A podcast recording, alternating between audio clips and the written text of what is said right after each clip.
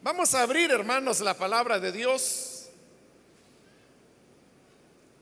en, el, en, el, en la carta a los romanos, capítulo número 9. Desde hace algunas semanas estamos estudiando la carta a los romanos y así es como hemos llegado al capítulo 9 y donde vamos a leer los versículos que corresponden en la continuación de este estudio.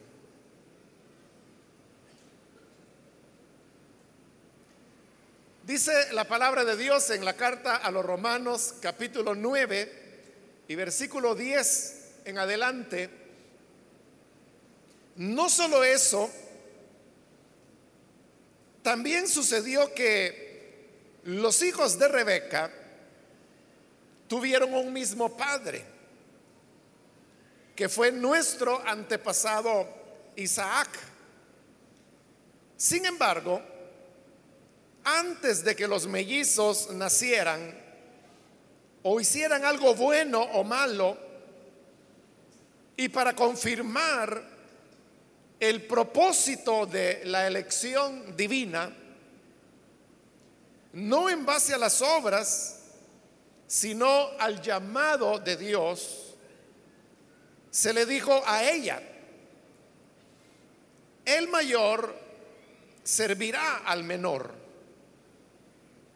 Y así está escrito, amé a Jacob, pero aborrecí a Esaú. ¿Qué concluiremos? ¿Acaso es Dios injusto? De ninguna manera. Es un hecho que a Moisés le dice, tendré clemencia de quien yo quiera tenerla y seré compasivo con quien yo quiera hacerlo. Por lo tanto, la elección no depende del deseo ni del esfuerzo humano, sino de la misericordia de Dios. Porque la escritura le dice al faraón, te he levantado precisamente para mostrar en ti mi poder y para que mi nombre sea proclamado por toda la tierra. Así que Dios tiene misericordia de quien Él quiere tenerla y endurece a quien Él quiere endurecer. Amén. Hasta ahí dejamos la lectura. Pueden tomar sus asientos, por favor.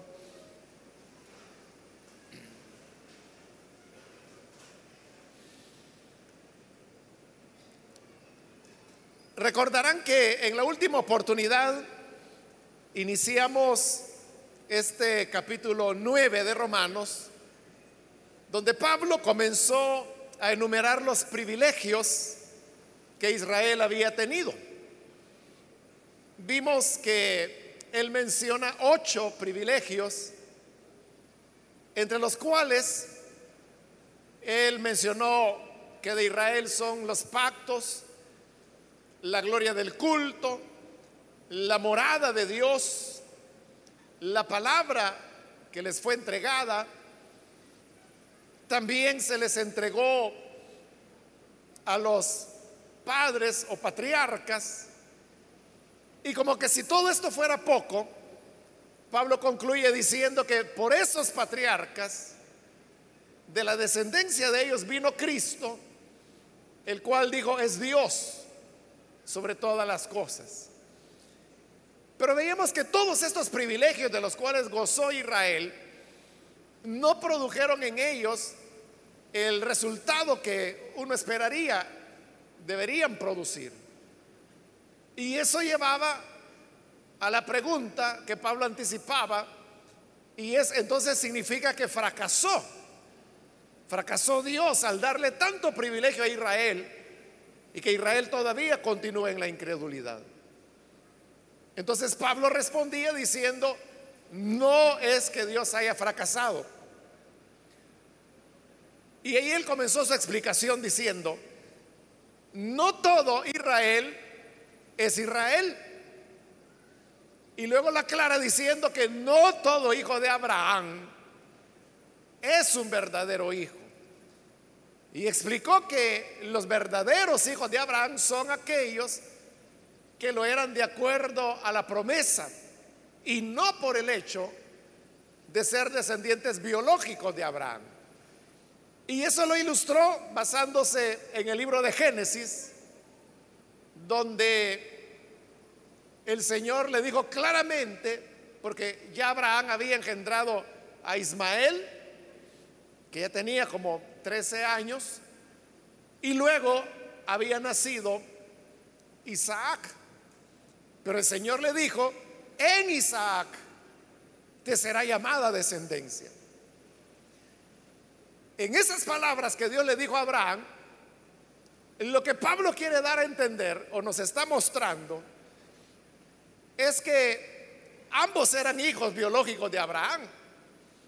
Ismael e Isaac, ambos eran hijos biológicos de Abraham.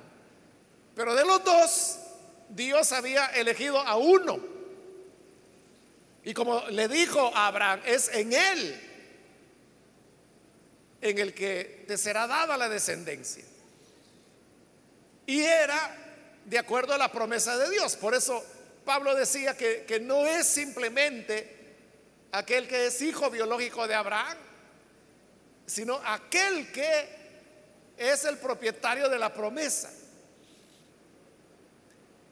Recordemos que Ismael había nacido de Agar, la esclava de Sara. Isaac es el hijo de la promesa y es el único hijo que tiene de su esposa Sara. Pero luego Sara muere. Y cuando ella ha muerto, Abraham vuelve a casarse. Y en su segundo matrimonio, Abraham tiene seis hijos más. Entonces no era solamente que estaba Ismael y estaba Isaac, eran ocho hijos en total que él había procreado. Pero de esos ocho, solo uno era el heredero de la promesa y ese era Isaac. Con eso lo que Pablo está demostrando es que Abraham, y así fue, tuvo ocho hijos. Pero uno era el que Dios reconocía como hijo. Ahí está la prueba. Ese es el argumento. No todo descendiente de Abraham es un hijo. Eso aplicándolo al tema de la incredulidad de Israel, uno podría decir por qué Israel fracasó con todos los privilegios que Dios le había dado. Y Pablo dice, no, no, no, un, momento, vamos a verlo bien. No es que haya sido un total fracaso, porque el mismo Pablo era israelita, y sin embargo era un creyente. Ahora, uno podría decir, bueno, uno contra miles. Y así era. Pero eso es lo que Pablo está aclarando. Que no es el hecho simple de haber nacido biológicamente de la descendencia de Abraham, sino que era el tema de la promesa, de creer de acuerdo a la promesa. Entonces, en aquellos que eran los de la promesa de Israel, esos privilegios no habían fallado, sino que habían cumplido su cometido de llevarlos a Cristo. Pablo era un ejemplo de eso, pero también lo eran todos los apóstoles, los doce apóstoles que anduvieron con el Señor y aún los que no anduvieron con Él, como Bernabé, que eran judíos todos. Entonces vemos que sí había judíos que creían. Entonces, lo decisivo es el tema de la elección de Dios. Y allí Pablo ha introducido un tema que es el que va a desarrollar por el resto de este capítulo 9 en el cual nos encontramos. Entonces, vea, significa que hay una elección de Dios. Ahora, ¿por qué Dios eligió a Isaac? ¿Y por qué no eligió a Ismael si Ismael era el primogénito?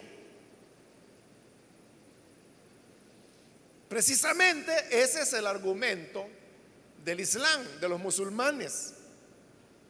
Porque los árabes son la descendencia de Ismael, hijo de Abraham. Entonces, el Islam lo que enseña es que el primogénito era Ismael y que por lo tanto la promesa de Dios fue para Ismael y no para Isaac, del cual viene Israel. Pero si usted lo nota, entre árabes, de parte de los cuales son los palestinos, usted puede ver son hermanos de Israel. Porque Ismael fue hermano de Isaac. Entonces cuando nosotros hoy en día, por ejemplo, leemos acerca del conflicto palestino-israelí, algunos le llaman el conflicto árabe-israelí, pero en el fondo es lo mismo porque los palestinos son parte de los pueblos árabes. hay mucho evangélico que no tienen mucha reflexión y que entonces lo que hacen es tomar partido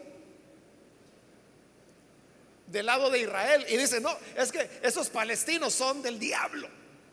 Esos son los filisteos, dicen. Y cuando hacen esa afirmación, la cual yo la he oído muchas veces, que ponen a los palestinos como descendientes de los filisteos, están cometiendo una aberración histórica terrible, terrible. Porque los filisteos fueron un pueblo que muy posteriormente a Ismael y a Isaac llegaron a habitar en la tierra que recibió el nombre de Israel, que originalmente era Canaán. Durante la estadía de Israel en Egipto, esos más de 400 años que estuvieron allá, es esa la época cuando los filisteos llegan a sentarse en la tierra prometida. Pero ellos eran nuevos. Entonces no hay ninguna relación entre los ismaelitas o árabes o palestinos con los filisteos, no tienen nada que ver.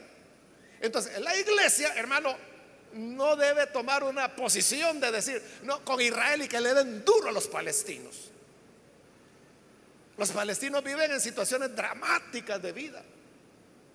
Son millones de palestinos que viven en condiciones de campos de refugiados prácticamente. Bueno, hay, millones de palestinos refugiados que Israel los ha dejado sin tierra, sin escuelas, sin casa, sin nada. uno no puede decir, no, es que ellos son pueblo de Dios. Y Dios dijo, bendeciré al que te bendiga y maldeciré al que te maldiga. E Ismael que no era hijo de Abraham, pues hijo del mismo a quien Dios le dijo, el que te bendiga yo lo bendeciré, el que te maldiga yo te maldeciré. si son hermanos, es un verdadero espíritu de Caín. Si nosotros nos ponemos en la posición de decir, es que tienen que matarlos, tienen que acabar a los palestinos. Igualmente equivocados estuviéramos si nos ponemos del otro lado y decir, no, los palestinos son los que tienen derecho a la tierra y tienen que acabar con los israelitas. no podemos tomar ninguna de las dos posiciones. ¿Cuál es la posición correcta como cristianos? Reconocer lo que la Biblia dice. ¿Y qué dice la Biblia? Que Ismael e Isaac son hermanos. Por lo tanto, palestinos e israelíes son hermanos. Y no se trata que un hermano mate al otro o que un hermano extinga al otro. Se trata que se reconcilien. Usted sabe que las Naciones Unidas es una entidad que no es, no es de aspiración cristiana, no, sino que es totalmente secular. Pero ellos hace décadas hicieron una propuesta, y eso fue allá por 1948, para resolver el problema palestino-israelí. Entonces, la propuesta de las Naciones Unidas, que todavía la mantiene, es que israelíes y palestinos compartan la tierra de Israel y que Jerusalén sea una ciudad abierta. ¿Qué significa eso de ciudad abierta? Significa que es una ciudad que no le pertenece a nadie, le pertenece a la humanidad. ¿Por qué razón? Porque las tres grandes religiones monoteístas que existen en el planeta, las tres consideran a Jerusalén como ciudad sagrada. Los musulmanes, los judíos y los cristianos. Entonces la propuesta es que Jerusalén sea una ciudad abierta. No puede ser capital de Palestina. No es esa la propuesta de las Naciones Unidas. Tampoco es la propuesta que Jerusalén sea la capital de Israel. Y por eso es que casi ningún país tiene embajadas en Jerusalén,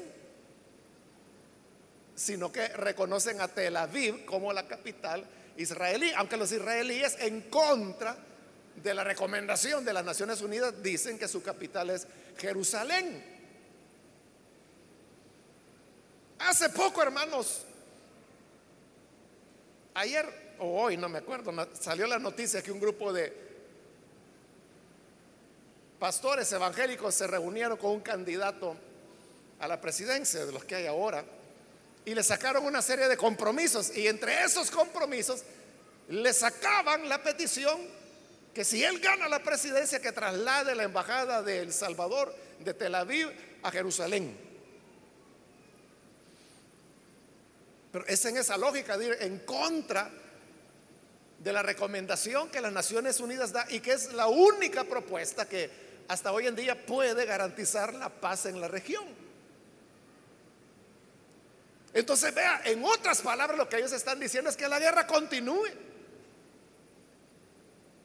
El candidato que claramente dice que no es evangélico fue más sensato y no asumió el compromiso, sino que lo que les dijo es que era un tema que se debía analizar. Bueno, fue bastante honesto, ¿no? Aunque el político usted sabe que le dice a la gente lo que la gente quiere oír. Pero en ese caso, bueno, él tuvo esa honestidad. Le dijo, ¿qué le costaba decir? Sí, ahí vamos a pasarla y no la pasa, ¿verdad? O sea, pero fue muy honesto y le digo, no, ese es un tema que hay que analizarlo, porque es ir en contra de todo el concierto de las naciones del mundo, que casi todas no tienen la embajada en Jerusalén. Por eso, porque sería ir en contra de la resolución o recomendación de las Naciones Unidas, que repito, es la única alternativa viable para que haya paz en la región. Y nosotros como cristianos coincidimos, o sea, no porque las Naciones Unidas lo digan, sino que como le dije es porque así lo dice la Biblia, que Ismael e Isaac son hermanos. Y no podemos poner a que un hermano mate al otro, por eso le digo, es un espíritu verdaderamente de Caín tomar esa actitud. Es más bien nuestra tarea la de reconciliarlos o animar a una reconciliación. ¿Y cómo? Usted dirá, bueno, pero ¿qué vamos a hacer para reconciliarnos a ellos que se están matando allá?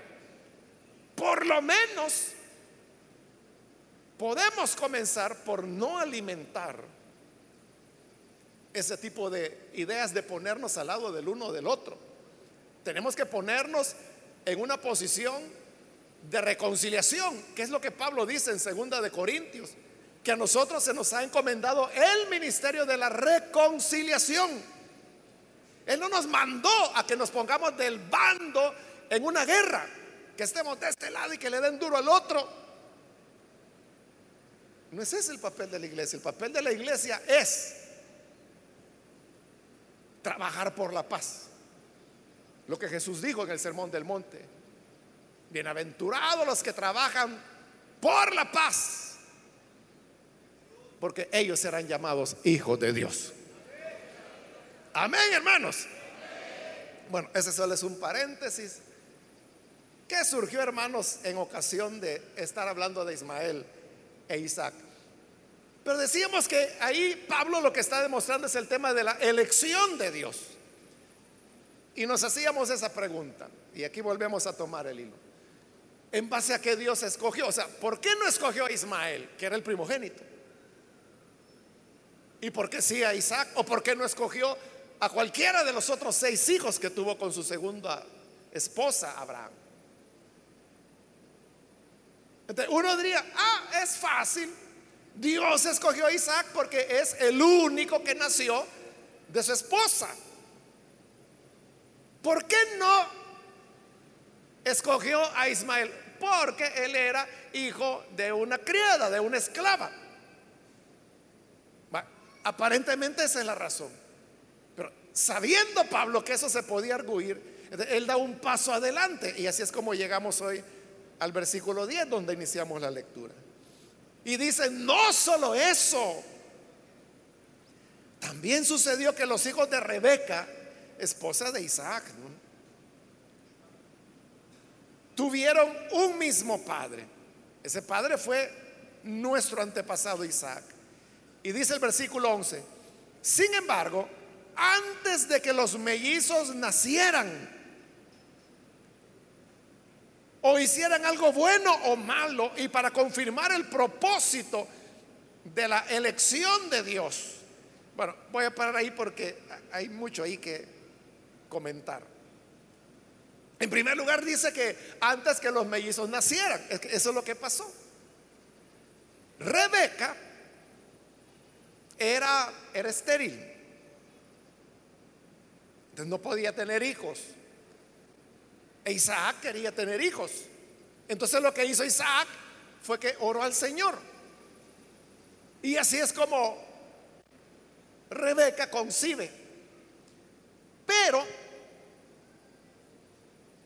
cuando ella ya está en su embarazo y el embarazo ha avanzado, ella comienza a sentir cosas extrañas en su vientre.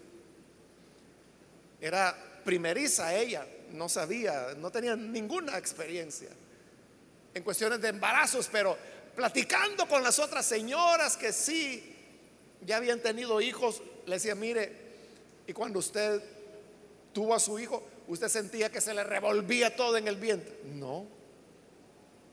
¿Por qué, Rebeca? Es que yo siento eso. Siento que hay una revolución en mi vientre. Y ella continuó preguntando, mire, y, en su embarazo usted sentía que como que tenía una guerra civil dentro del vientre. No, no, para nada. Entonces Rebeca comenzó a pensar que algo estaba mal. Como en esa época no se podía ir a hacer una ultrasonografía, entonces lo que hizo es preguntarle a Dios. Y le digo, ¿qué es esto que yo siento? porque siento que todo se me revuelve en el vientre. Y entonces Dios le habló y le dijo, mira, es que lo que ocurre es que no es un niño, son dos. Y de cada uno de ellos nacerá un pueblo. Y siempre habrá pelea entre ellos. Y en el vientre mismo le digo, están ya peleando. Los que iban a nacer eran Jacob y Esaú. Ella entiende que eran dos bebés que se estaban peleando. Pero mire, aquí ya la cosa ya cambió. Porque si uno, como le dije, pregunta, ¿por qué Dios no escogió a Ismael? Ah, porque Ismael era hijo de la criada, no era de la esposa legítima, y por eso escogió a Ismael? Bueno, pues aquí dice Pablo, los dos niños tienen la misma madre, tienen el mismo padre, fueron concebidos el mismo día y casi nacieron al mismo momento, al mismo tiempo. Primero nació Esaú y minutos después nació Jacob. Entonces compartieron el vientre, compartieron padre, madre, o sea, todo era común. Entonces, aquí ya uno no puede decir, ¿por qué Dios, como lo vamos a ver, escoge a Jacob y no a Esaú? Uno no puede decir, ah, porque Esaú era hijo de la criada. No, no. Los dos eran hijos de Rebeca, la legítima esposa de Isaac. Los dos eran la respuesta a la oración que Isaac había hecho pidiéndole a Dios que le diera hijos, que le permitiera que su esposa concibiera.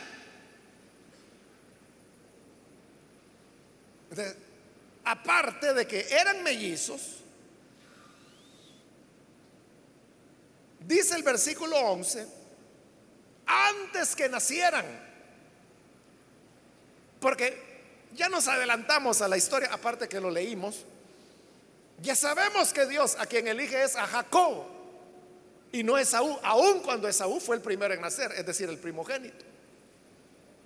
Pero la primogenitura Dios se la trasladó a Jacob, al menor.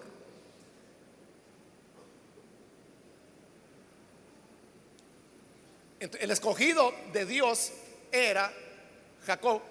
Ahora repitamos la pregunta, ¿por qué Dios escogió a Jacob y no a Esaú? O ya no podemos decir porque Esaú era hijo de otra mujer. No. Era la misma madre, compartieron el vientre. Alguien podrá decir, ah, es que mire, lo que pasa es que Esaú fue un profano que vendió su primogenitura por un plato de lentejas y por eso Dios escogió a Jacob.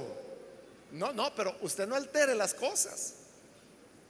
Porque ahí usted se está yendo al futuro, pero note, aquí lo dice bien claro Pablo. Antes que nacieran, usted está hablando de lo que ocurrió cuando ellos ya eran muchachos. Pero aquí está diciendo antes que nacieran.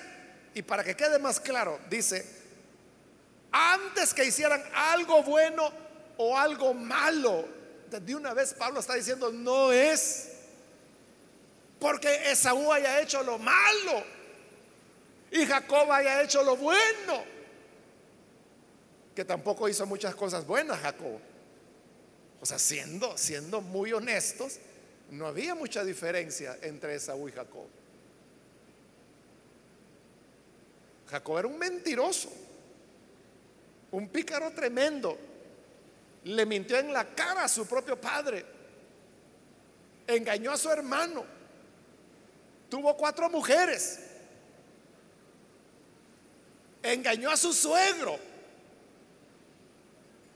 Entonces vea, no es que él fuera la, la gran cosa, pero Pablo dice, es que no habían nacido. Y como no habían nacido, no habían hecho ni bien ni mal para que alguien diga, ah, es que Jacob era bueno, Esaú era malo. Ya vimos que eso no era tan cierto, pero Alguien podrá decir así, pero es que no, dice Pablo, no habían nacido, no habían hecho ni bueno ni malo.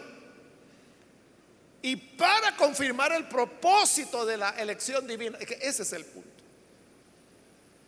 Dios no elige porque Él sepa que la persona será buena, es que nadie será bueno. Es lo inverso, porque Él escoge, es que la persona después decide ir por el buen camino. En tanto que el que no es el escogido sigue el mal camino que todos hubiéramos seguido si no fuera porque éramos elegidos de Dios. ¿Qué es lo que verdaderamente importa? La decisión de Dios. Por eso dice, para confirmar el propósito de la elección divina. es Dios el que tiene un propósito. Él elige y elige en base a qué? En base a ese propósito. O dicho en otras palabras, en base a su voluntad soberana. Dios no elige por lo que la persona sea. Dios no elige porque Él prevea lo que la persona hará dentro de 20, 30 o 100 años. No es por eso, elige en base a su propósito, en base a su voluntad. Por lo tanto, la elección es incondicional. Porque Él no pone ninguna condición para elegir a los suyos. Porque no habían nacido. No habían hecho ni bien ni mal, pero ya Dios tenía su escogido. Él ya había elegido. Y la prueba de eso, dice el versículo 12, que esa elección no en base a las obras. Vaya, si todavía no lo tenía claro, ya aquí el que no entiende es porque no quiere. Pero oiga, no en base a las obras. La elección es no en base a las obras. Por eso le digo, es incondicional. Porque no depende de las obras o de requisitos o cualidades que la persona alcance. No en base a las obras, sino al llamado de Dios. Lo que importa es el llamado de Dios. Y por ese llamado de Dios, en esa ocasión que Rebeca fue a consultarle a Dios, porque tenía una revolución en su vientre? Dios le dijo, el mayor servirá al menor. Y ahí Pablo está citando Génesis, el capítulo 25. Eso es lo que Dios le dijo. Los niños no habían nacido, no habían hecho bien ni mal. No se podía decir, Esaú es malo. ¿Y cómo iba a ser malo si no había nacido? Jacob era bueno, que ya vimos que ni fue tan bueno, pero es que Jacob era bueno. ¿Y cómo iba a ser bueno si no había nacido? Y claro dice, no había hecho bien ni mal, no por las obras. Pero ya Dios en su soberanía ya había dicho el menor, perdón, el mayor servirá al menor. El mayor era Esaú, iba a ser Esaú.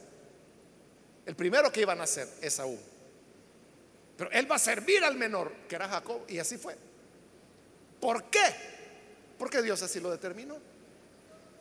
Ahora, si uno se pregunta, ¿por qué Jacob sí apreció la primogenitura y Esaú no? Porque Dios había escogido a Jacob. No es que porque Jacob apreció la primogenitura, Dios lo escogió. No, porque entonces hubiera sido por obras. Pero dice que no es por obras, sino que es por el propósito de Dios. Es lo contrario, porque Dios escogió a Jacob.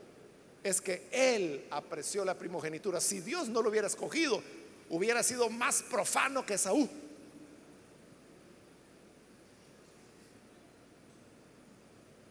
Y aquí esto es contundente, versículo 13. Y así está escrito, dice. Y aquí está citando a Malaquías. Amé a Jacob, pero aborrecí a Esaú. Mire qué tremendo.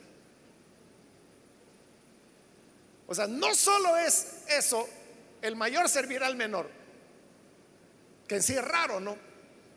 Pero uno diría, bueno, eso no es tan duro. Pero esto que está diciendo ahora, a Jacob amé, pero a Esaú lo aborrecí. ¿Por qué? Porque Esaú fue muy malo. No habían nacido, dice Pablo. No habían hecho ni bien ni mal. No por las obras. Ahora, lo que aquí uno dice, bueno, ¿y cómo es eso? Que Dios decide amar a un ser humano y decide aborrecer al otro. Es que no es así. Dios aborrece a todos los seres humanos. Porque todos hemos pecado. Y Dios no ama al pecador, sino que ahí dice que lo aborrece. Entonces, lo que nos debe sorprender no es que Dios haya aborrecido a Esaú o que Dios aborrezca al pecador. O sea, eso no nos debe sorprender. Lo sorprendente y lo increíble es que amó a un pecador llamado Esaú, perdón, llamado Jacob. Eso es raro. Igual que nosotros, hermanos, nosotros no merecíamos el amor de Dios. Si de hecho estábamos bajo maldición, es lo que la Biblia dice el pecado entró por un hombre y así el pecado pasó a todos los hombres y todos los hombres murieron. Porque la paga del pecado es muerte. Dios rechaza a los pecadores. Entonces todos deberíamos estar perdidos, todos deberíamos estar condenados e ir camino al infierno. Eso es lo que auténticamente merecemos. Y es lo normal, es lo justo, lo increíble. Es que mereciendo condenación y muerte eterna, Dios nos amó al punto que nos eligió para revelarnos a su Hijo Jesucristo. Y así es como estamos acá.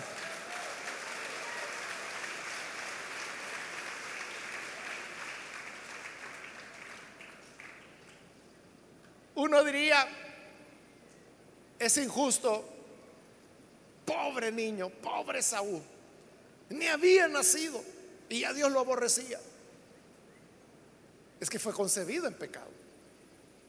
O sea, todo ser humano que es engendrado, es engendrado en pecado, como lo dice el Salmo. Engendrado en pecado me concibió mi madre. Lo realmente injusto es que mereciendo la muerte, él amó. Amó a Jacob y amó a los que hoy conocemos a Jesús. Digo, injusto si uno no tiene en cuenta el sacrificio de Cristo. Pero al anteponer el sacrificio de Cristo, uno encuentra cómo lo que era injusto, Dios logra hacerlo justo. Al sacrificar y descargar ese rechazo que tenía hacia nosotros sobre su Hijo, para darnos a nosotros la aceptación que Él tenía de su Hijo. Eso es lo que se llama la la redención, justificados por la fe. El bueno por el malo, el justo por los injustos, para llevarnos a Dios, dice Pedro. Entonces, versículo 14, ¿qué concluiremos? ¿Acaso es Dios injusto? O sea, porque esa es la idea que se viene, ¿no? A Jacob amé, a Esaú aborrecí. Qué injusto es Dios, ¿verdad? Pero Pablo dice, de ninguna manera. ¿Por qué no es injusto?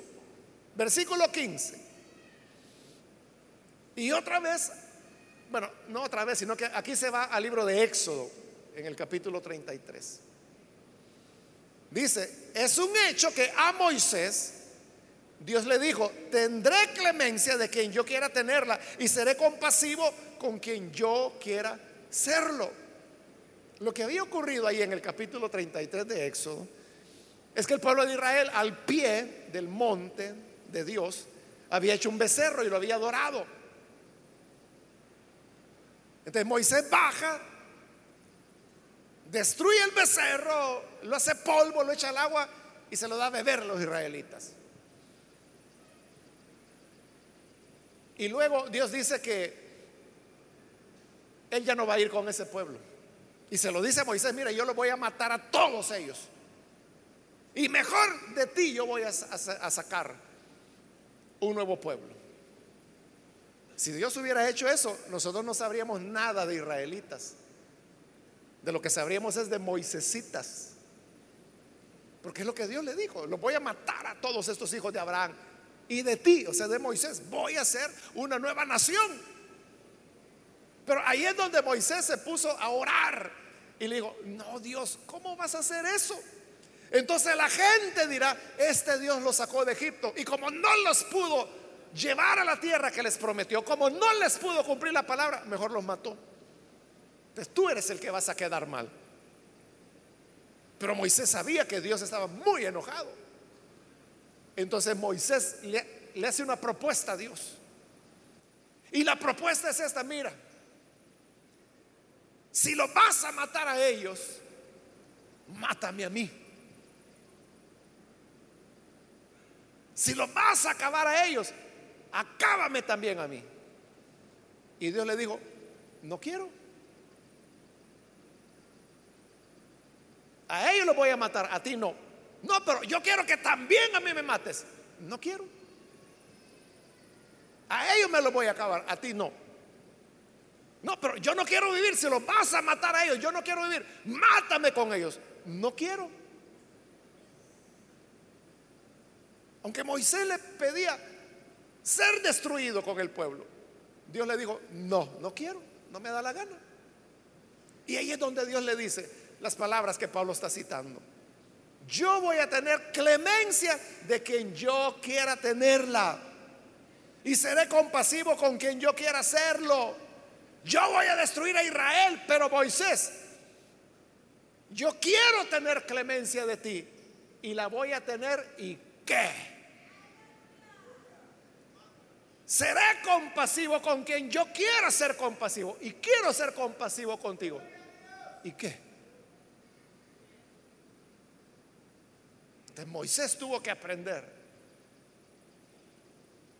que aunque él quería morir, Dios decía, no, porque yo no quiero.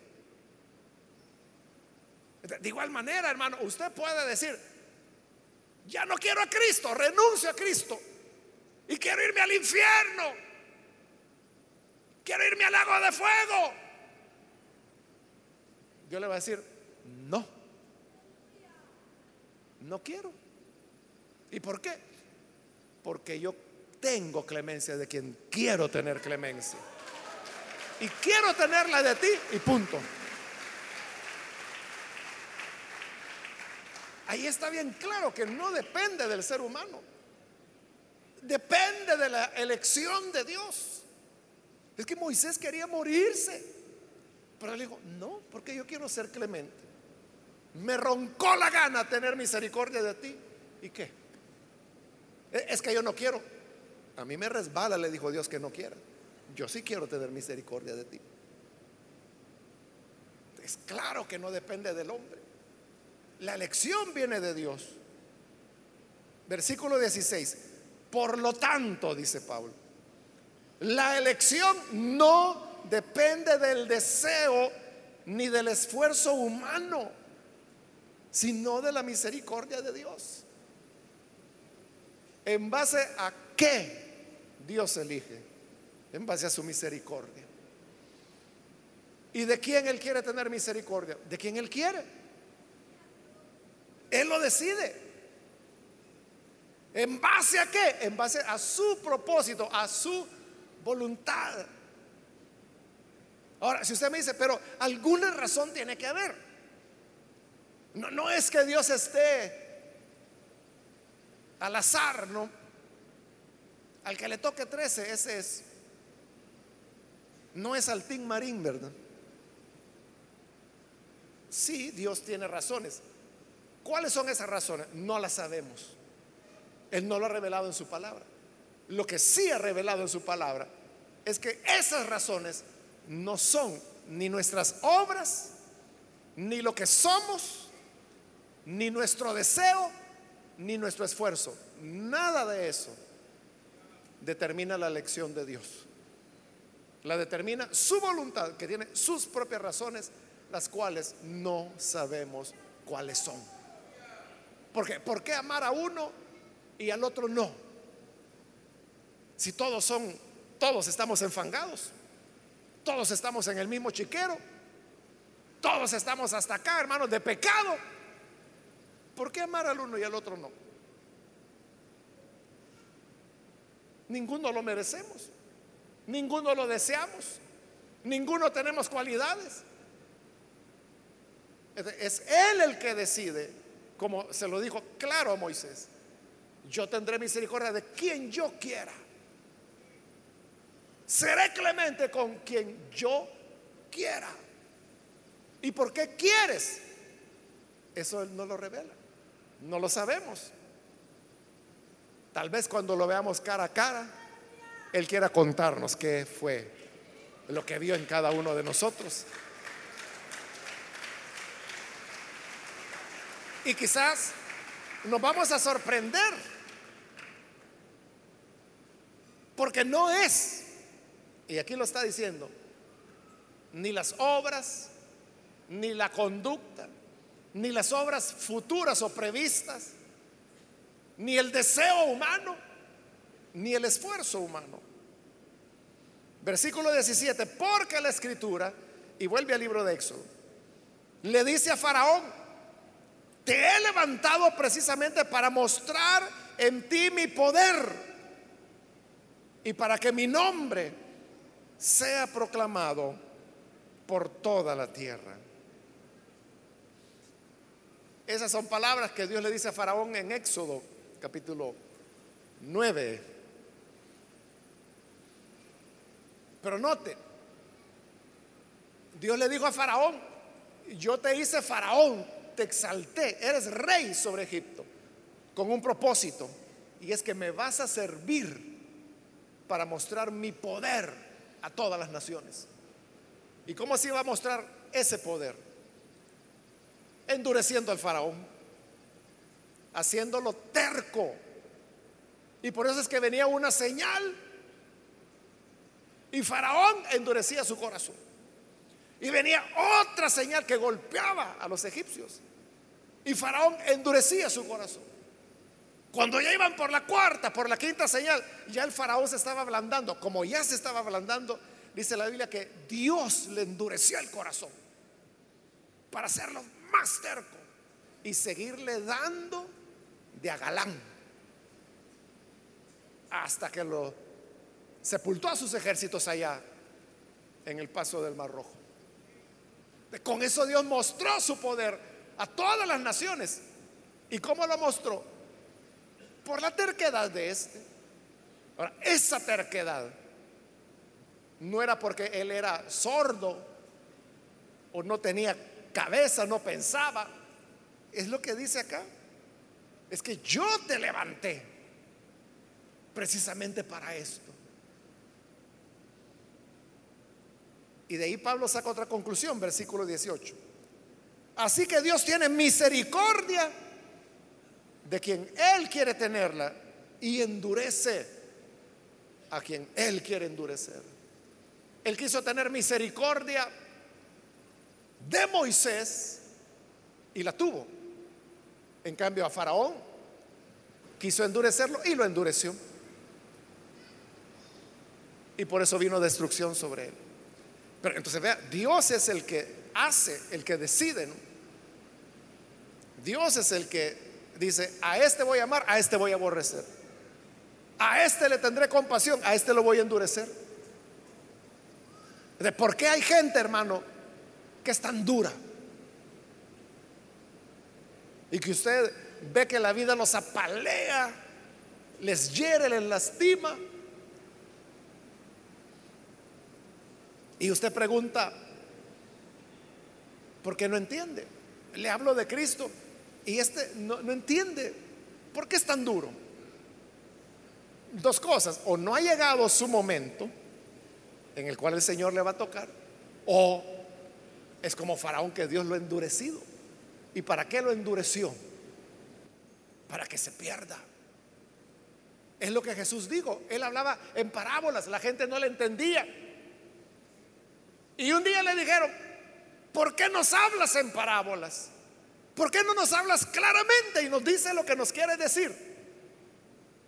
Y Jesús dijo, les hablo en parábolas para que no entiendan y para que no entendiendo no sean salvados y no siendo salvados sean condenados. ¿Se da cuenta? De por qué les hablaba en parábolas? Para condenarlos. Porque ese era su propósito, era su elección, endurecerlos. En cambio, a sus discípulos, los discípulos oían las mismas parábolas y no las entendían tampoco. Pero cuando ellos le preguntaban, Señor, explícanos esta parábola. Ah, sí, les decía, miren, el que salió a sembrar la semilla es la palabra. El campo es el mundo. La cizaña, perdón, las aves es el maligno. Y les fue explicando paso a paso la parábola. A ellos sí, porque de ellos tenía misericordia, pero los otros no. Esa es la elección de Dios, hermanos. ¿De por qué Israel teniendo todos los privilegios que tuvo, fracasó. No, no, no, no, no. Un momentito, dice Pablo, no es que haya fracasado. En la elección de Dios cumplió su propósito y salvó a los que él quiso salvar. Pero a los demás, como él lo va a decir en segunda de Corintios, los ensegueció para que no vean y para que no viendo, no crean y no creyendo, sean condenados. Entonces, nosotros hermanos somos los que a veces decimos, mire, crea en Cristo, siga al Señor. Y como nos lo presentan así, el que quiera recibir a Jesús, póngase en pie o levante la mano. Levantamos la mano, nos ponemos en pie. En nosotros queda la idea, es que yo decidí entregarme a Cristo. No. Pasaste porque antes de la fundación del mundo, Él te había amado y te había elegido para salvación. De Él es la gloria. Por eso es que ya en el capítulo 4, ya lo vimos, donde Él dice, ¿a dónde queda la jactancia? ¿De qué nos vamos a jactar? Nos vamos a jactar diciendo, es que mire, no, yo fui yo fui vivo, yo cuando entendí esto del infierno y de la salvación, no, yo fui vivo y yo rápido me entregué al Señor. No, es que seas vivo, porque estábamos muertos en delitos y pecados. Pero aquellos que Él eligió, tuvo a bien revelarle a su Hijo Jesús para que creyendo en Él hoy tengamos la vida. no somos nosotros los que decidimos seguir a Cristo es Él el que decidió revelarnos a Cristo. No somos nosotros los que aceptamos a Cristo. Es Él el que nos aceptó en su amor. Y por habernos aceptado, nos llamó. Ahora, ante esto, algunos se asustan porque dicen, ¿y si yo soy un Esaú que él aborrece? ¿Cómo puedo yo saber si soy elegido o no? Muy sencillo. El elegido siempre termina viniendo a Él. El no elegido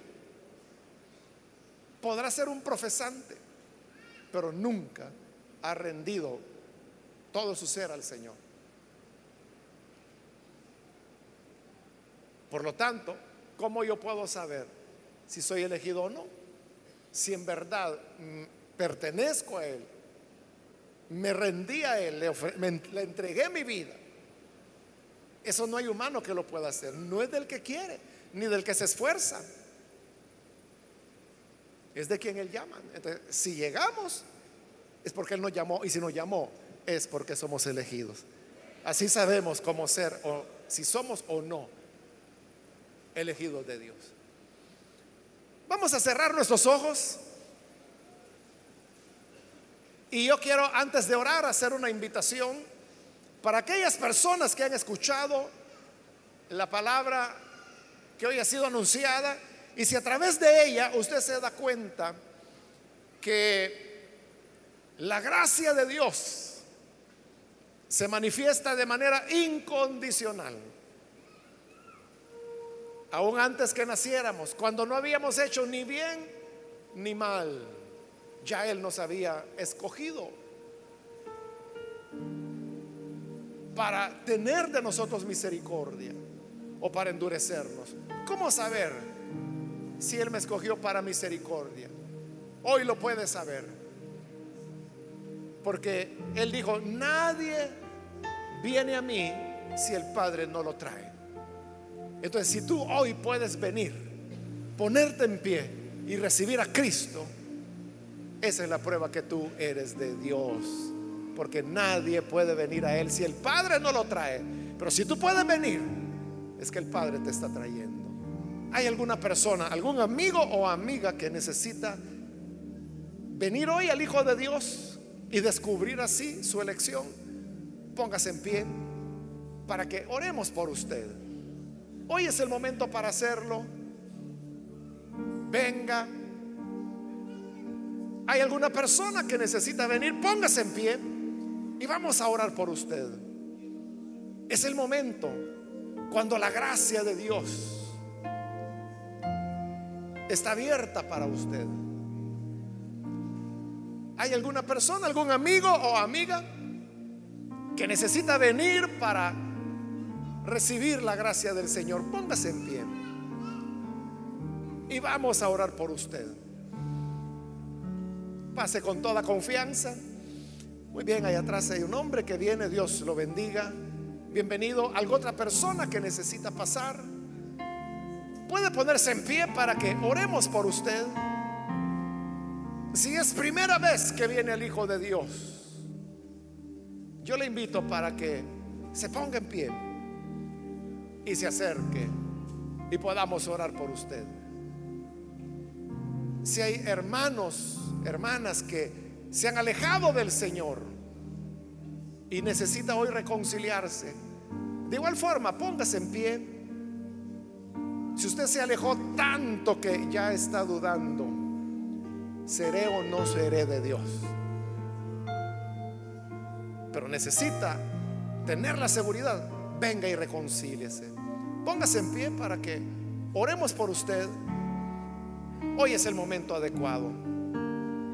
Cualquier hermano o hermana, o si es amigo y es primera vez que viene el Señor, póngase en pie para que podamos orar por usted.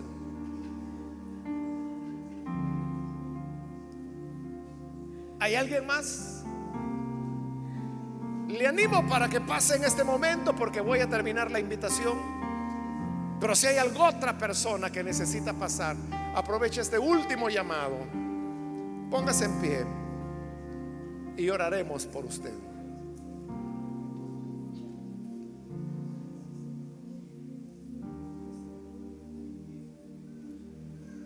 A usted que nos ve por televisión le invito para que se una con nosotros, reciba al Señor como su Salvador en esta oración. Padre, gracias te damos porque en tu bondad tú siempre alcanzas a aquellos que con humildad responden a tu gracia para venir ante tu presencia. Y al venir ellos saben que tú los has elegido. Pues nadie puede venir a tu Hijo si tú no lo traes. Gracias Señor por traerlos. Te pedimos por los que lo hacen aquí, como los que lo hacen por televisión, por radio, por internet. Todos aquellos que hoy se unen con nosotros, perdónales lávales, reconcíliales. Y ayúdanos, Señor, a vivir de acuerdo a tu voluntad. Pues sabemos que no siendo merecedores,